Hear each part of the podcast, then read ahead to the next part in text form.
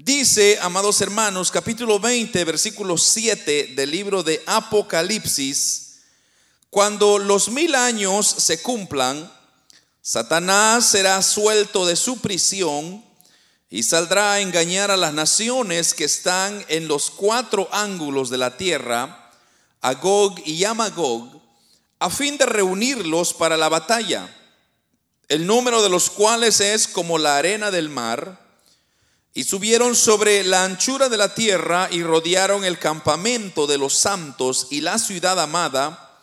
Y de Dios descendió fuego del cielo y los consumió. Y el diablo que los engañaba fue lanzado en el lago de fuego y azufre, donde estaban la bestia y el falso profeta. Y serán atormentados día y noche por los siglos de los siglos. Amén. Pueden, hermanos, hermanos, tomar sus asientos. Vamos a revisar un poco las notas que estuvimos hablando, hermanos, la semana pasada y concluimos que eh, los juicios finales es también conocido como el juicio del gran trono blanco. Y habían tres elementos que son muy importantes entender en este tema y es que en el juicio, en estos juicios finales, nosotros tenemos que entender que será justamente después del milenio, ¿verdad? Todos estos acontecimientos que, ya describimos y, y los voy a repetir, van a ocurrir tan solo finaliza, ¿verdad? El milenio. O sea que termina el milenio, entramos a lo que serían los juicios finales y es por eso que yo he venido recalcándole a usted una y otra vez el orden, ¿verdad? El orden de estos eventos futuros, la cual, hermanos, son importantes reconocer, porque cuando la iglesia sea arrebatada, cuando la iglesia es llevada para el cielo, ahí inmediatamente comenzará a desatarse cada uno de estos eventos en el orden en la cual yo ya les, ya les he explicado, ¿verdad? O sea que con el arrebatamiento de la iglesia, entonces comenzamos aquí en la tierra siete años de gran tribulación, ¿verdad? Eso ya lo sabemos, ya lo he dicho muchas veces. Y arriba en el cielo estaremos iniciando para los que nos vamos, hemos ido con el Señor, el tribunal de Cristo, ¿verdad? Cuando finaliza los siete años de la gran tribulación y arriba el tribunal de Cristo o las bodas del Cordero, como también se conoce, entonces hemos de venir con el Señor en la segunda venida de Cristo, ¿verdad? Y cuando Cristo ha de venir, entonces Él establecerá ahora su nuevo reino milenial, un reino de mil años literales en esta tierra. ¿Y, cuál es el propósito de que Dios establezca esos, esos mil años acá? Ya lo explicamos. Uno de los propósitos es que Dios va a dejar en muestra a la humanidad de que no hay otro rey mejor que el rey de Dios, que el reinado de Dios. Porque en ese reino habrá paz, habrá tranquilidad, no habrá enfermedad, la gente va a estar cómoda, va a estar bien. Pero cuando termina esos mil años, entonces iniciará lo que serían los juicios finales. Y ya eh, expliqué, pero voy a ir rapidito. Bueno, son tres puntos que le dije yo que cubren este tema. El primero es el juicio de los ángeles caídos. El segundo es la destrucción del universo actual. Y el tercero es el juicio en la cual eh, se realizará o se conoce como el juicio final, donde, hermanos, todas las almas de todos los tiempos serán juzgados delante de Dios. Entonces, como le dije, es conocido como el juicio del gran trono blanco también.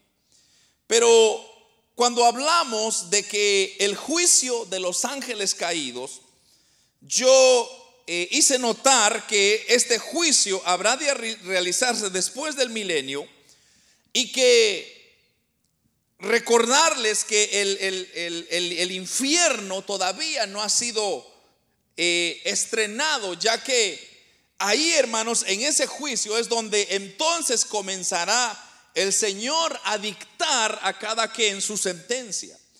En especial aquellos ángeles que cayeron cuando Satanás fue derribado a la tierra y dice la Biblia que la tercera parte de todos esos ángeles que se vinieron se convirtieron en demonios, que son los que ahora conocemos como demonios.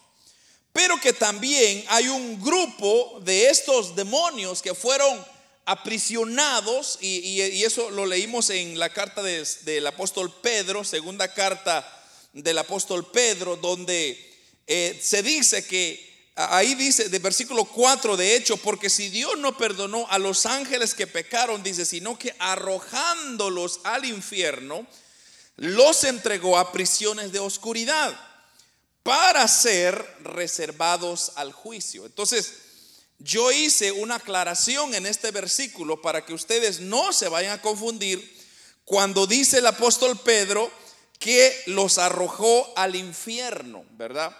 Y, ya les expliqué yo que el infierno todavía no va a ser estrenado. O sea, lo va a estrenar Satanás primero y luego entonces los ángeles y todos y todas las almas que vienen después. Pero lo que sucedió con este versículo es la traducción, ¿verdad? Cuando tradujeron del griego al español, eh, Casiodoro de Reina, quien es el que tradujo la, Biblia, la Reina, Reina Valera 960, 1960, él convirtió todo lo que sería el término infierno y usó infierno para todo. Pero como les dije, el infierno en realidad es un término muy diferente. Entonces, lo que en realidad quiere decir acá el apóstol Pedro es abismo, no es infierno. Entonces, si nosotros leyéramos correctamente, sería el versículo de esta manera, porque si Dios no perdonó a los ángeles, ¿verdad? Que pecaron, sino que arrojándolos al abismo, y, creo que lo vimos en la nueva versión internacional, es la que nos da esa mejor traducción, pero eso sería, en vez de decir infierno, diría abismo. Entonces, no nos vayamos a confundir en eso. Y eh, eh, si nosotros usamos el término correcto, ¿verdad? Eh, el término griego es tártaro. Tártaro es abismo. Abismo es un espacio donde ahorita están cayendo todas las almas que mueren sin Cristo. ¿Ok? Todas las almas que mueren no se están yendo al infierno, sino se están yendo al tártaro, al abismo. Ahora usted podría decir, hermano, ¿y dónde está el abismo? Pues yo tampoco podría decirle, pero eso no tiene importancia donde esté, porque solo Dios sabe. Mucha gente ha estudiado y ha dicho que ha de estar en, el centro de la tierra, otros están en el norte, en el polo sur.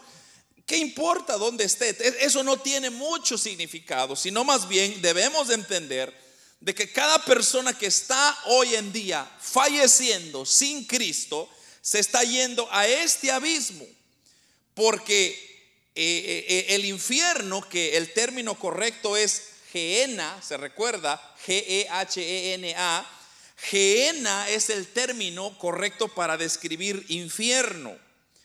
Entonces, todavía no se va a estrenar el infierno. Geena no se ha estrenado, pero repito, y, ahí lo voy a dejar, ahorita todo mundo se está yendo al tártaro o abismo. Amén. Entonces, eh, quedamos en claro, hermanos, de que eh, estos ángeles han de ser juzgados, estos demonios han de ser juzgados y, dependiendo de qué tan malo fueron, así será el grado de su castigo. Ahora, eh, hay algo importante que yo les hice entender de acuerdo a eso, y es de que por ejemplo, hay ángeles que hermanos son, son malos, han, han causado tanto dolor, tanta situación. Entonces cada uno de ellos va a tener su grado de castigo en el infierno. Cuando se lleguen a, en este juicio es donde el Señor los va a juzgar y los va a enviar entonces a ese grado de castigo. Pero también hablamos de que habrá una destrucción del universo actual, ¿verdad? De esta tierra se acabará. O sea, toda esta tierra que usted conoce como el cosmos, como la tierra que usted y yo conocemos será destruida completamente. Ahora, ¿por qué será destruida? Porque toda la tierra, amados hermanos, ya se contaminó con el pecado del hombre. Y la única forma de que Dios ya no se recuerde de esta tierra es destruyéndola y construyendo una nueva. Entonces, eso se llama cielo, nuevo y tierra nueva. Entonces, ¿para, ¿para qué? Porque, repito, esta tierra ya se contaminó de tanto pecado que la única forma de, de eliminarlo, digamos, es destruyéndola. Entonces, eso lo vimos en segunda de Pedro, capítulo 3, versículos 10 al 12, donde el apóstol Pedro dice, pero el día del Señor vendrá como ladrón en la noche, en el cual los cielos pasarán con grande estruendo y los elementos ardiendo serán deshechos y la tierra y las obras que en ellas hay serán quemadas. Puesto que todas estas cosas han de ser deshechas, como no debéis vosotros andar, o dice, ¿cómo no debéis vosotros andar en santa y piadosa manera de vivir, esperando y apresurándoos para la venida del día de Dios, en el cual los cielos encendiéndose serán deshechos y los elementos siendo quemados, dice, se fundirán. Vaya, ahí quedó claro. Entonces, con estas palabras, el apóstol Pedro nos describe lo terrible que será la destrucción eh, actual de este universo. Y es por eso que Jesús, en todas, eh, casi en todas eh, las, los tres evangelios, bueno, los cuatro evangelios, incluyendo Juan, Jesús dijo, no hagáis tesoros aquí en la tierra. ¿Por qué dijo Jesús, no hagáis tesoro en esta tierra? Porque aquí se va a quedar. Esa hermosa mansión que tenemos, aquí se va a quedar, hermano. Por eso no se preocupe usted tanto por, por, lo, terrenal, porque eso se va a destruir. Pero qué lindo y precioso será construir, hermanos, un, un pedazo de, de, casa allá en el cielo, aunque sea un pedacito de concreto nos da el Señor, será maravilloso, hermano. Y eso es lo que vamos a estudiar la próxima semana, será calles de oro y mar de cristal. Solo para que tenga usted una idea. Imagínese, hermano. Caminar en calles de oro es imaginable, no, no, no, no cabe en nuestra mente. Pero ¿cómo no lo va a hacer? Si, hermanos, nuestro Dios es el dueño de todo lo que hay y lo que existe. Y dice la Biblia que con su palabra Él solo lo dice y se hace. Eso es lo maravilloso de Dios. Entonces, yo sé que a veces nosotros nos, acostumbramos, ¿verdad, hermanos?, a, darle mucha importancia a las cosas terrenales, pero creo que yo, yo creo que más bien deberíamos de preocuparnos a darle más interés a las cosas de arriba, las cosas del cielo, las cosas, hermanos, donde eh, no perecerán. Eso fue entonces el segundo punto que tocamos. Ahora, yo me quedé eh, justamente ahí donde dijimos o, aclaramos, ¿verdad? Eh, lo que dice en Apocalipsis 20:11, eso fue lo último que yo le describí a usted, que dice, y vi un gran trono blanco y al que estaba sentado en él y de delante del cual huyeron la tierra, el cielo y ningún lugar se encontró para ellos. Entonces nos fijamos que en ese versículo nos está describiendo lo que será ese inicio de ese juicio final. Pero lo que dice es que cuando ya el juez se sienta en su trono blanco, entonces dice que la tierra y el cielo se han desaparecer delante de él, porque entonces ha llegado el momento para comenzar a juzgar o, o ha llegado el momento del gran juicio del trono blanco. Entonces vamos a averiguar ahora de qué se trata este juicio del gran trono blanco. Juicio final o el juicio del gran trono. A este se le llama el juicio del gran trono blanco porque la Biblia describe que sobre el trono, hermanos, el cual estará sentado ese juez, es de color blanco. Ahora, usted podría decir, bueno, ¿y por qué blanco, hermano? ¿Por qué no pudo ser marrón, pongo en azul? Pues recuérdese que ¿quién es el que va a estar sentado ahí? ¿Quién es el que va a estar haciendo el papel de juez? ¿Acaso no es nuestro Señor Jesucristo? ¿Acaso no es aquel que nos está diciendo, limpiaos vuestros vestidos?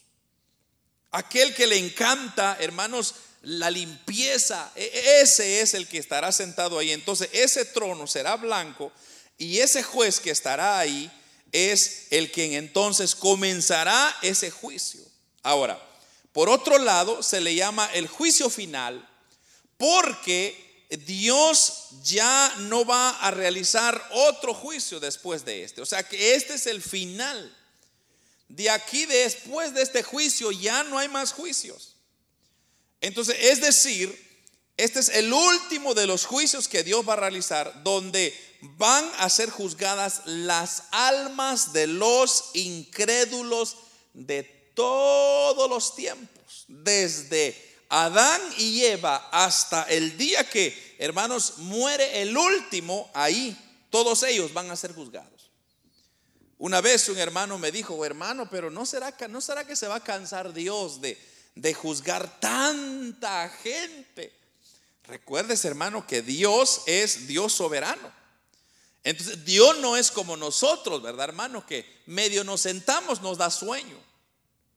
Ese Dios tendrá suficiente paciencia y además dice la Biblia que un día para Dios es como mil años y mil años para Él es como un día. Entonces puede ser que pasen años, pero no va a haber tiempo allá en el cielo. ¿Por qué? Porque el tiempo se acabará cuando la tierra sea destruida. Ya no va a haber más tiempo. Entonces la eternidad significa para siempre. O sea que Dios tiene y nadie le está empujando a Dios a decir, apúrate Dios, hombre, ¿cuándo vas a acabar con eso? Él es Dios grande y soberano.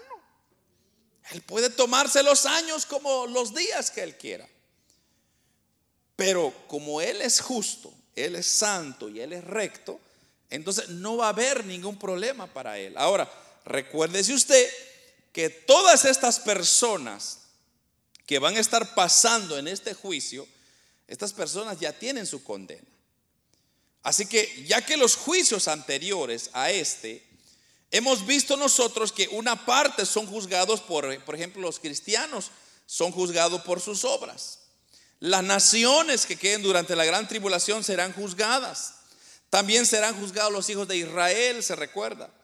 Pero ahora el juicio final son solo son juzgados los incrédulos, todos aquellos que no aceptaron a Jesucristo como su Señor y su Salvador, ellos pasarán a, este juicio. Usted y yo no pasaremos a este juicio. Solo personas que no aceptaron al Señor Jesucristo serán los que se levantarán, y, la Biblia le, llama como la segunda resurrección. ¿Por qué la segunda resurrección? Porque la segunda resurrección es que ellos serán, eh, se saldrán de donde están y, y pasarán a ese juicio.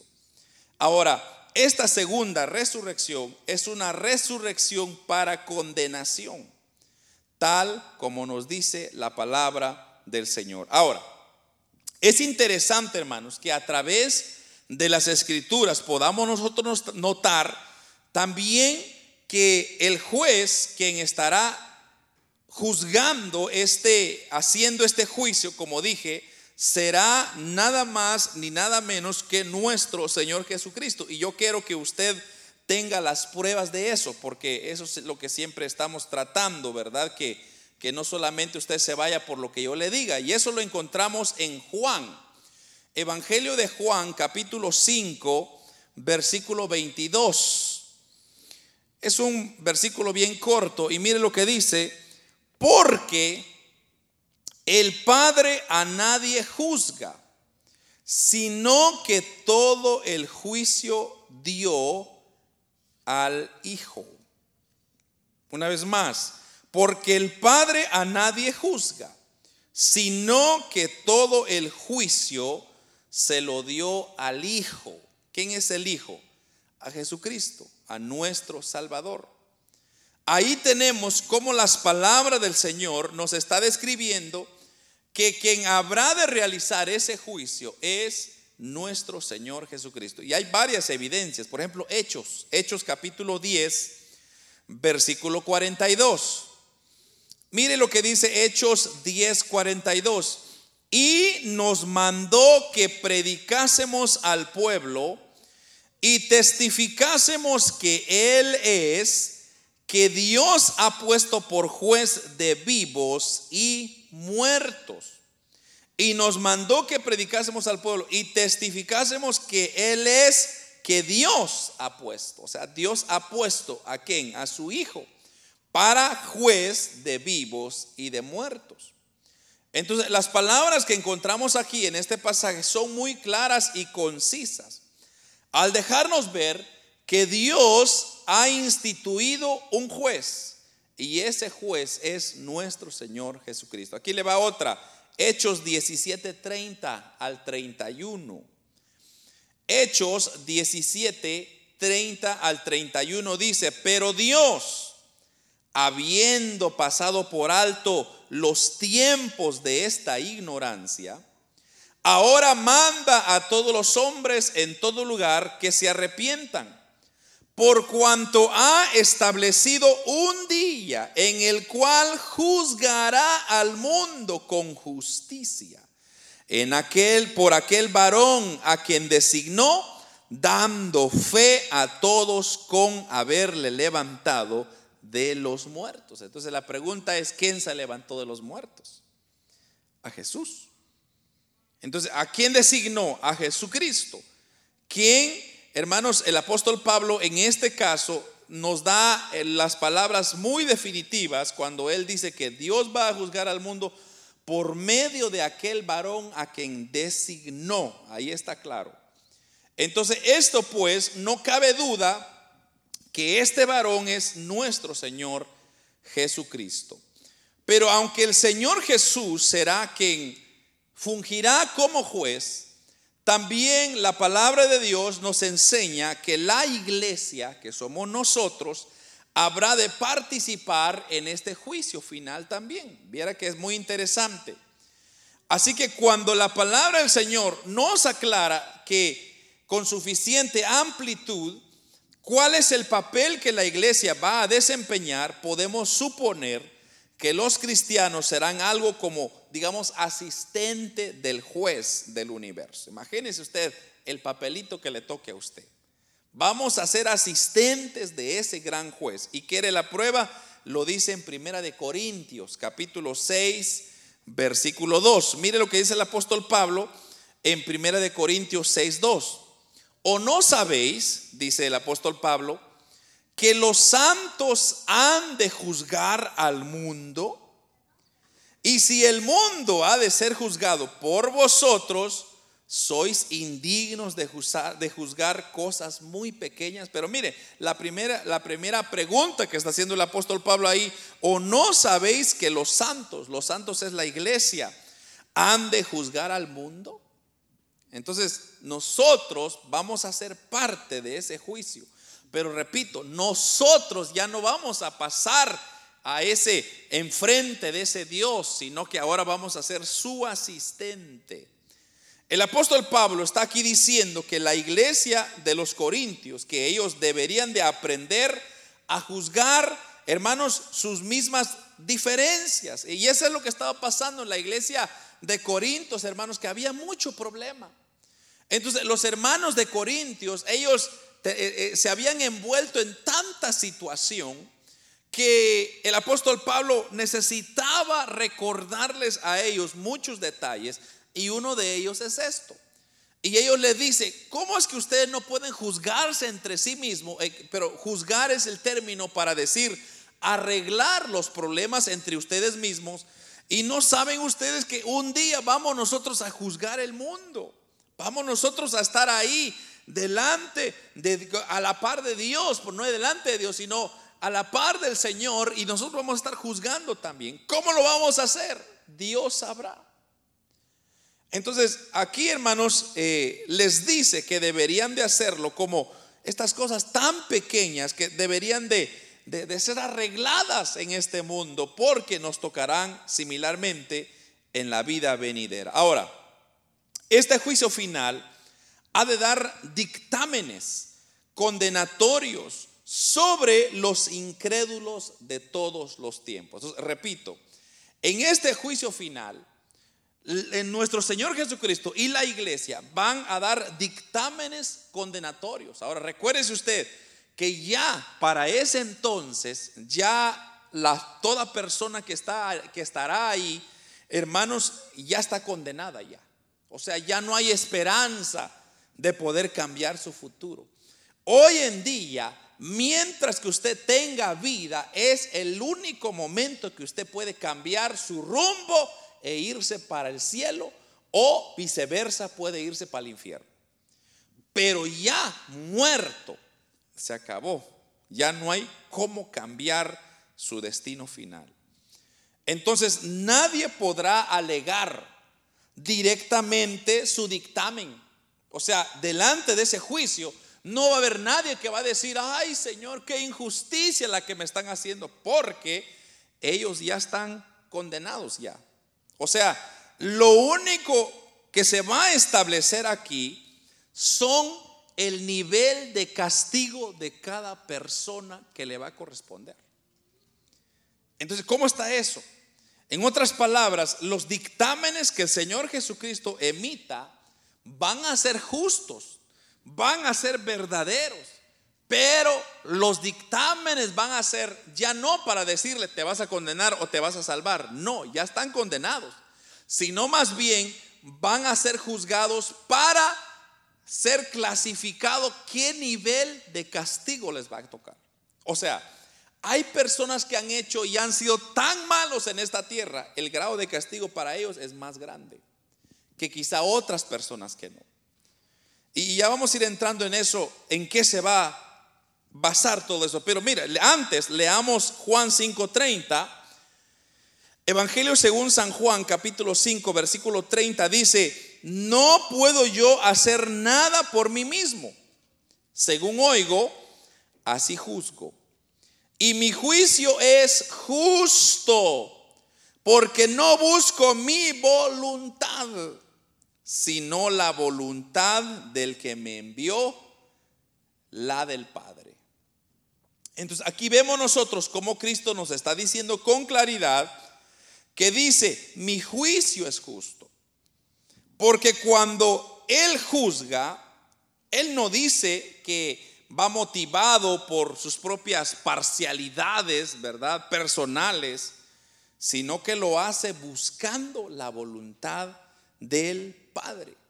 Y eso es muy importante, hermanos, porque al usted notar, los juicios de Dios son cabales. O sea, Dios no tiene nada, nada personal como para decir, eh, yo voy a, a aventajarme. Ya ve que Aquí hoy en día, hermanos, en este tiempo, los jueces son sobornados aún. Los jueces de las tierras pueden ser sobornados fácilmente. Por ejemplo, estas personas que, que, trafican drogas, por ejemplo, que, hermanos eh, tienen mucho dinero, ellos quieren sobornar a personas porque eh, los jueces son injustos, pero en este juicio Dios es justicia. Y a Dios nadie se le va a escapar. O sea, nadie va a decir, oh Señor, yo estoy aquí injustamente. No. Todos los que van a estar ahí van a estar porque así lo merecen. O sea, así trabajaron para estar ahí.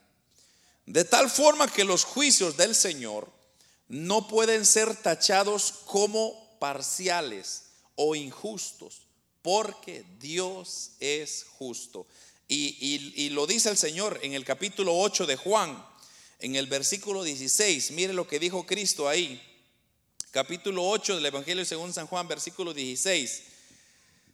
Si, y si yo juzgo, dice el Señor, mi juicio es verdadero, porque yo, porque no yo, no soy yo solo, sino yo y el que me envió el Padre. Entonces ahí claramente palabras de Cristo dice, si yo juzgo, mi juicio es verdadero. en, otro pasaje, eh, de hecho hay otro pasaje que me encanta donde usa estos dos términos y lo vamos a encontrar en Apocalipsis, si no me equivoco, capítulo 16, 16, 7, por ahí. No sé si 16, 7. Sí, ese es, ¿verdad? También oí a otro, dice, que desde el altar decía, ciertamente Señor Dios Todopoderoso, ahí está, tus juicios son verdaderos y justos. Este versículo, hermano, es, yo diría, eh, encierra este punto que estoy hablando de que Dios es justicia y que en Él no hay, no hay parcialidades. Entonces ahí está diciendo que también oyó a otro que decía desde el altar, decía, ciertamente, Señor Dios Todopoderoso, tus juicios son justos y son verdaderos. Entonces aquí está la confirmación de lo que leíamos en Juan, ¿verdad? Que los juicios del Señor son justos y todas esas personas que están ahí están porque se lo merecen. O sea, no hay nadie ahí que va a decir que es bueno o que lo trataron incorrectamente. No, será porque es justicia nuestro Señor Jesucristo. Pero, ahora, hay muchas personas que pudieron estar en contacto con el Evangelio de Cristo y algunos llegaron a tener más conocimientos que otros. Ahora, mire, yo quiero que usted entienda este otro punto. Y es que habrán en ese juicio personas que tuvieron un contacto más cercano al Evangelio que otros.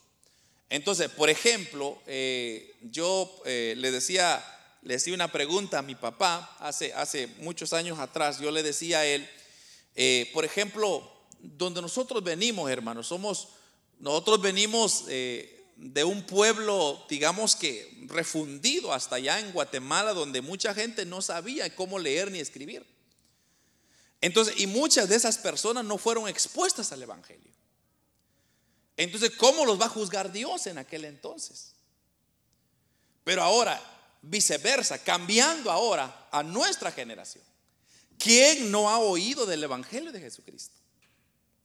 Entonces, el nivel de grado ¿verdad? De castigo para aquellas que, aquellos que no conocieron el Evangelio será diferente a los que sí conocieron el Evangelio.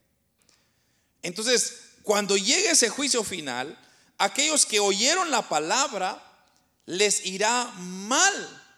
O sea, más mal de lo que de lo que ya están. ¿Por qué? Porque no obedecieron. O sea que únicamente, hermanos, ellos pretendieron y es por eso, hermanos, que a mí me preocupa a veces. Me preocupa que quizás nosotros como iglesia no estamos usando los recursos, todos los recursos que están a nuestro alcance para alcanzar esas vidas. Porque cuando estén acá delante de Dios, ellos no van a poder decir, oh Señor, es que nadie me habló de ti. Entonces lo que el Señor va a decir es, bueno, ¿y qué pasó cuando esta mi hija o mi hijo te hizo la invitación? ¿Qué pasó cuando este mi hijo estaba predicando y tú no escuchaste, no hiciste, no pusiste atención? Entonces, ese es el punto, hermanos, la cual la iglesia nos, el Señor ha puesto su iglesia en esta tierra, es para cumplir esa misión de seguir anunciando que en Jesucristo hay vida, de decir que Jesucristo hay esperanza y que pueden cambiar su futuro ahora. Mire lo que dice Juan capítulo 12, versículo 48. Juan 12, 48 le, le da a este punto que le estoy hablando ahorita. El que me rechaza, dice, y no recibe mis palabras, tiene quien le juzgue. Las, la palabra que he hablado, ella le juzgará en el día postrero. Va. Ahí quedó claro. Yo creo que más claro que esto ya no puede haber, hermanos. Nuestro Señor Jesucristo, al enseñarnos esa verdad, de que la misma palabra que Él habló en el día del juicio ha de juzgar a todos aquellos que no quisieron obedecer. Es por eso, hermanos, yo, yo le digo, yo digo, es mejor no haber reconocido al Señor. Si usted se va a condenar, es mejor no haber conocido a Dios. ¿Por qué? Porque usted tuvo la gran oportunidad de su vida y la rechazó y desobedeció. Entonces, recordemos, hermanos, que todos los que aquí son juzgados, ni uno de ellos podrá salvarse, sino más bien el juicio se realizará para determinar el grado de castigo que cada persona recibirá en el lago de fuego. Y hermanos, y eso será por una eternidad. O sea que entrando al lago de fuego, hermanos, ahí se quedó por una eternidad. Entonces, notemos que en realidad, hablando de la, con la Biblia en mano, no hay un juicio donde se determina la salvación o condenación de una persona. O sea, no hay un juicio donde pueda decir, bueno, usted se salva, usted se condena, no, va a haber un juicio así, no hay, no existe.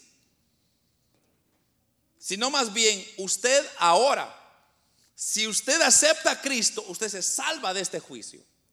Si usted no acepta a Cristo y Cristo viene, usted va a enfrentarse en ese juicio y ahí se quedó. Entonces, mucha gente pone a Cristo como que va a llegar un día, ¿verdad? Por este lado eh, los buenos, por este lado los malos, y de hecho hay, hay, varios versículos que la gente agarra. Entonces Dios va a decir, bueno, eh, tú te portaste mal, vamos para este lado. Tú te portaste bien, vas para este lado. No va a haber un juicio así, sino el juicio es para las personas que desecharon a Cristo rotundamente. Y los que se salvaron, o sea, los que ya están con el Señor es porque ya se salvaron, simple y sencillo. De tal forma que el Evangelio determina si vamos al cielo o vamos al infierno. Eso es todo, o sea, no hay otro. Usted es evangélico, cristiano, convertido o es impío, mundano, como usted quiera llamarle, es uno y lo otro. O sea, es ustedes luz o ustedes tinieblas. No, no hay un entremedio. Si usted es luz, se va con el Padre de luz. Y si es tinieblas, se va con el Padre de las tinieblas. Entonces, Cristo mismo lo puso de esta manera. No podéis tener o servir a dos señores, dijo Cristo. Serviréis a uno o serviréis al otro. Así que el Evangelio es el único que determina su destino. Cielo o infierno. recordemos que el infierno habrán grados de tormentos. Unos serán atormentados menos y otros serán atormentados más. Entonces, ¿cómo va a ser? Es, bien difícil. Es que, mire, hermano, una de las cosas que nosotros cometemos o los errores que cometemos muchas veces es que queremos entender con nuestra mente finita todo lo que va a acontecer en ese día. Y es bien difícil. Porque nuestro Dios, hermano, no lo podemos reducir a un humano. O sea, la mente humana no nos da la capacidad. Entonces, ¿cómo va a ser ese infierno donde se va a determinar grados? Yo no sé, quizá, quizá espacios. O sea, solo para que usted tenga una idea, ¿verdad? Vamos a exagerar un poquito. Repito, no va a ser así, pero es solo para que usted tenga una idea. ¿Verdad? Entonces, digamos que este lado aquí va a ser para los que menos se portaron mal. Menos castigo. Pero los que están aquí va a ser un poquito más. Y los que están aquí más. Y los que están allá más. Y los que están allá peor. Solo para que usted tenga una idea. ¿Cómo va a ser? Dios lo sabe.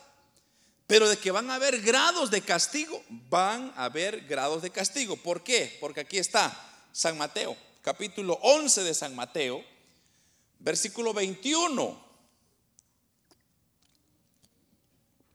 El Señor usó un gran ejemplo acá. Y mire lo que dice San Mateo 11:21. Ay de ti, Corazín. Ay de ti, Betsaida. Porque si en Tiro y en Sidón se hubiera hecho los milagros que han sido hechos en vosotros, tiempos a que se hubieran arrepentido en silicio y en ceniza. Por tanto os digo que en el día del juicio será más tolerable el castigo para Tiro y Sidón, porque ellos escucharon, o perdón, que para vosotras, dice. Ese es, voy a leer esa última parte. Será más tolerante el castigo para Tiro y para Sidón, para que para vosotras. Entonces, Dios está, eh, Jesús está haciendo una comparación de dos ciudades. Entonces está Corazín y Bethsaida y está Tiro y Sidón.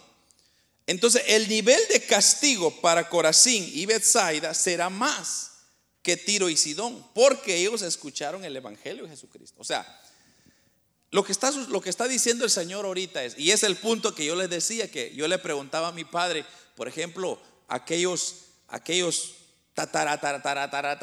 abuelos nuestros que no tuvieron quizá educación, nadie les habló del Evangelio, o, quizá ellos no estuvieron tan expuestos como nosotros estamos. Entonces va a haber un nivel de castigo para ellos, pero no va a ser como el nuestro. El nuestro, hermano, nuestra generación, ah, hermano, ese tormento va a ser duro. ¿Sabe por qué? Porque nosotros estamos tan, eh, eh, hermanos, hoy en día ya no hay necesidad de cargar una Biblia de estas. El teléfono la anda. Entonces, el Señor le va a decir a usted, en el teléfono te tenías mi palabra. La radio estabas escuchando. La televisión, habían ministros predicando. El periódico, cosa que ya como que está desapareciendo el periódico, ya va. Pero vamos al punto. Por, eso eh, yo soy muy partidario, hermano, de esto, de que a mí me encantan las comunicaciones. Por mí, si yo pudiera tener un canal de televisión, yo lo agarro, hermano. ¿Sabe por qué? Porque es una oportunidad para predicar a Cristo. La radio igual, a mí me emociona la radio. ¿Por qué? Porque igual es una oportunidad para predicar a Cristo. Y si una persona escucha, esa persona va a ser juzgada por lo que escuchó. Ahora, nótese, el Señor va a juzgar a las personas basadas en su conocimiento, no en, toda la Biblia. O sea, en otras palabras, el Señor no va a decir, bueno, te voy a juzgar por los 66 libros que te puse, pero quizá usted solo leyó un libro. Entonces Dios va a decir, yo te voy a juzgar en ese libro que leíste, en ese, esa estación que escuchaste, en, esa, en ese canal que vistes, en ese teléfono que te habló, muchas veces te llegaron mensajes. Ese va a ser el grado. Entonces, es lo que Dios está diciendo. Así, Corazín y Betsaida dice, será más tolerable. O perdón, Tiro y Sidón serán más tolerable el castigo para ellos que Corazín y Betsaida, porque ellos tuvieron la oportunidad de oír al Señor. Así que, amado hermano, cada vez que usted tenga la oportunidad de hablarle a alguien de Cristo, háblele Háblele, hermano, aunque no le guste, aunque se enoje, aunque lo desprecien, usted háblele, porque esa palabra que usted habla los condenará o los juzgará en el día del juicio final. Amén. Entonces, pero tenemos nosotros esa responsabilidad. Miren lo que dice Lucas, Lucas 12, 47 y 48. Lucas 12, 47 al 48 dice, aquel siervo que conociendo la voluntad de su Señor, no se preparó, ni hizo conforme a su voluntad, recibirá muchos azotes. Mas el que sin conocerla hizo cosas dignas de azote, será azotado poco. Porque a todo aquel a quien se haya dado mucho, mucho se le demandará y al que mucho se le haya confiado, más se le pedirá. Entonces aquí hay un grado de juicio. Por eso, hermanos, aquellas personas que, que escalan, por ejemplo, por ejemplo, como mi persona que soy pastor, hermano, el juicio para mí es mayor que usted. ¿Por qué? Porque yo tengo una palabra entera que me está juzgando. Ahora, si usted se porta más mal que yo, pues usted va a ser más, pero vamos al punto. Más conocimiento significa más condenación. Entonces, todas esas personas que llegan a la iglesia y quizás no aceptan a Cristo y ahí pasan, entonces toda esa palabra que ellos han recibido las ha de juzgar en un día. Quizá no nos gusta porque uno dice, es que me quieren obligar, es que no queremos obligar a nadie, sino más bien darles a decir de que el castigo que se viene será uno poco, otros más, pero notemos lo que está hablando este versículo, que habrán grado de tormento en el infierno. Y dice que unos serán azotados pocos y otros serán azotados mucho. Así que nos confirma entonces que unos serán más castigados que otros. Pero aún el menor grado de tormento. O sea, aunque usted pueda decir, bueno, yo es que yo me comporté bien, yo no dije malas palabras, no ofendí a nadie, no maté a nadie, yo no, yo no ofendí a nadie. Por más pequeño que sea el tormento, hermano, yo no se lo recomiendo a nadie.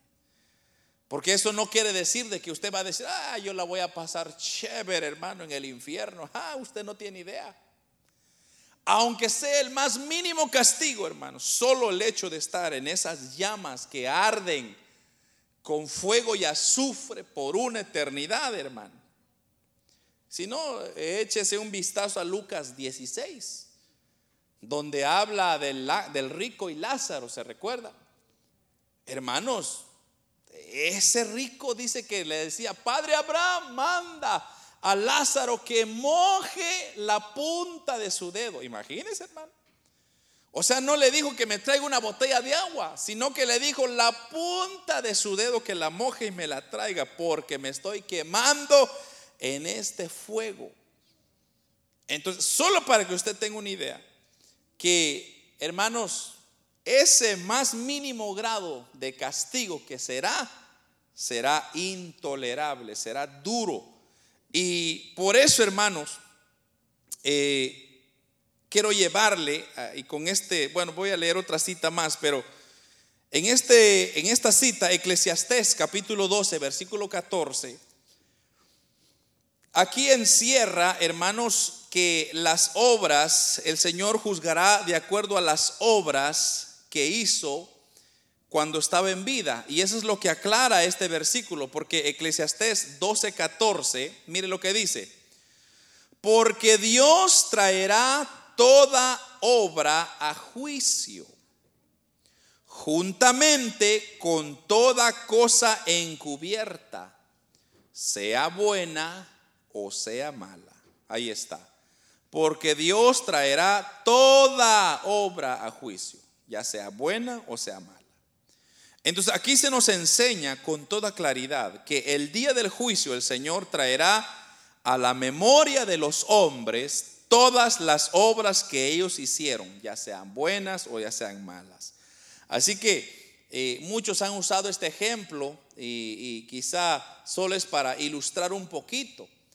Pero cuando ese individuo pasará delante del trono, entonces le van a tocar en un video, solo para que usted tenga una idea así, una idea de lo que podría ser. En su pantalla van a proyectar todo lo que esa persona hizo, lo bueno y lo malo, todos los años que estuvo acá. Y entonces ahí se acordará todas las oportunidades que tuvo de haber aceptado a Jesucristo. Hermano, eso es tole, eso será terrible. Así que ya sean ocultas o públicas, ahí serán expuestas. ¿Y, qué va a decir usted? ¿Y cómo se va a oponer usted si ahí tiene toda la evidencia, verdad?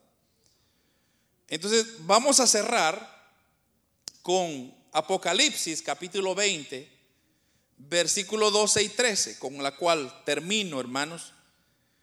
Y dice Apocalipsis 20, 12 al 13, y vi a los muertos, grandes y pequeños, de pie ante Dios. Y los libros fueron abiertos. Y otro libro fue abierto, el cual es el libro de la vida. Y fueron juzgados los muertos por, por las cosas que estaban escritas en los libros según sus obras. Y el mar entregó a los muertos que había en él y la muerte y el Hades entregaron los muertos que habían en ellos. Y fueron juzgados cada uno según sus obras. Eso es de subrayar, según sus obras. Y fueron juzgados cada uno según sus obras. Entonces, ahí está claramente que las palabras que saldrán de la boca del Señor será, hermanos, cuando Él va a pedir cuenta a todas estas almas y van a decir, bueno, ¿por qué no aceptaste la invitación? ¿Por qué no reconociste tu error, hombre? Si cuántos de mis hermanos te hablaron, de mis hijos te hablaron, que vinieras a la iglesia, que buscaras de Dios y no lo quisiste. De tal forma, entonces pasa ahora al castigo. Y ahí, hermano, solo imagínese usted ese horno suyo que usted tiene en su casa cuando se pone a hacer panes. Y usted le pone 300, está medio calientito, pero cuando ya le pone usted 600 grados, hermano, ah, usted ni se acerca ahí, ¿verdad? Solo para que usted tenga una idea de lo terrible que será, hermanos, este, e, ese grado de condenación. Ahora, repito, estas personas ya están condenadas, ya no hay esperanza de salvación. Simplemente van a pasar delante de ese trono para determinar, bueno, qué grado de castigo me va a tocar. Entonces, toda esa gente que anda haciendo cosas terribles ahorita, espérese, hermano. Ahí les va a tocar pagar. Quizá unos menos, quizá otros más, pero lo importante, hermanos, es que nosotros, usted y yo, ya nos escaparemos de eso. Y eso es lo que hay que procurar, hermano. Cuando usted ve esos juicios, a mí me trae alegría y gozo. ¿Por qué? Porque yo voy a estar delante de mi Señor. O al menos yo quiero esforzarme para estar delante de mi Dios y con Él, reinar con Él, porque será lo más maravilloso, hermano. Solo imagínese usted que ahorita la NASA está, ya tiró un satélite para destruir eh, una, un meteorito que supuestamente viene apuntando a la Tierra, imagínese. Entonces van a tirar un satélite para que explote y lo, mueva para que no haya peligro de destruir la tierra. Y en aquel día el Señor la va a destruir. Imagínese usted. El hombre gastando su dinero en cosas que sabemos que no van a permanecer. Pero usted y yo, hermanos, procuremos. Entonces, esto a mí, hermanos, lo que dice el apóstol Pedro me encantó. Y dice, todas estas cosas es para que usted viva su vida piadosamente. Piadosamente es agradar a Dios lo mejor que usted pueda. No ofenda a Dios. Trate con su vida reflejar el amor de Cristo, hermanos. Y yo, les, se recuerda que les prediqué el domingo sobre sobre por qué yo uso corbata. Se recuerda, hasta se rieron un poco de mí cuando yo les dije que muchos me han dicho que me parezco viejito. Porque yo aprendí desde un principio, digo, es que lo que yo menos quiero hacer es desagradar a mi Dios. ¿Y sabe dónde, dónde el Señor me llevó? Para esa ilustración, porque yo, yo, hermanos, uno como joven, usted sabe que uno como joven quiere, lo, lo menos que quiere que le digan es que uno es viejito. ¿Me entiende? Entonces, uno como joven, uno que le digan es como darle una pedrada a uno, hermano. Este, mejor, mejor me hubieran dado una pedrada. Pero algo que el Señor me enseñó a mí cuando yo le, le pregunté al Señor si era, estaba bien lo que estaba haciendo, estaba mal. Y el Señor me llevó al Antiguo Testamento. Cuando los sacerdotes tenían que entrar en la casa del Señor, porque en ese entonces hacían un tabernáculo y tenían que entrar a servir, ellos tenían que vestirse para no ofender a Dios, porque si no iban de acuerdo a, los requisitos que Dios había puesto, el Señor los consumía. No sé si ustedes han leído eso. Entonces ahí me dijo el Señor, hijo, cuando tú vienes a mi presencia, ven bien, o sea, bien ordenado, bien vestido, bien cambiado. Entonces dije yo, bueno, ahora sí, que me digan viejito no importa, porque yo lo que quiero es agradar a mi Señor. No estoy diciendo que todos lo tienen que hacer, cada quien tiene sus experiencias, pero le estoy contando la mía. Entonces, yo lo que siento es temor, hermano, porque yo digo, el estar aquí es un compromiso para mí. El estar frente a ustedes es una responsabilidad en la cual algún día yo voy a dar cuenta al Señor Y, hermano, ¿de qué sirve justificarme delante de Dios? Yo hago lo que yo quiero y vengo como yo quiero. Perdón, hermano, pero este lugar no es cualquier lugar. El Señor le dijo a Moisés, Moisés, quítate las sandalias porque el lugar que estás santo es. Por eso los púlpitos hoy en día, hermano, ya perdió su respeto. Porque se sube loco, drogadicto, borracho, lo que sea, y hacen y deshacen, y eso ha traído al Evangelio por los suelos. Pero nosotros no somos cualquier cosa. Somos instrumentos para honra y gloria. Cuando el apóstol Pablo está hablando de vivir una vida piadosa, es eso, poner atención a mis acciones, poner atención a mi vestimenta, a mis palabras, a mis pensamientos, a, a todo lo que yo hago, poner atención, porque no vaya a ser que ofendamos a Dios y suena la trompeta y usted se queda. Entonces, vivamos una vida que agrade a Dios, donde quiera que vayamos, honremos a Dios, respetemos, mostremos, hermanos, que somos hijos de Dios, que, que si nos hacen injusticia, Dios hará justicia, pero no busque su justicia. Amén. Así que, hermanos, hermanos, el próxima semana terminaremos ya el último tema con la ayuda del Señor y vamos a orar entonces que el Señor nos ayude, hermanos, a a pararnos y mantenernos firmes delante de su presencia. Padre que estás en el cielo,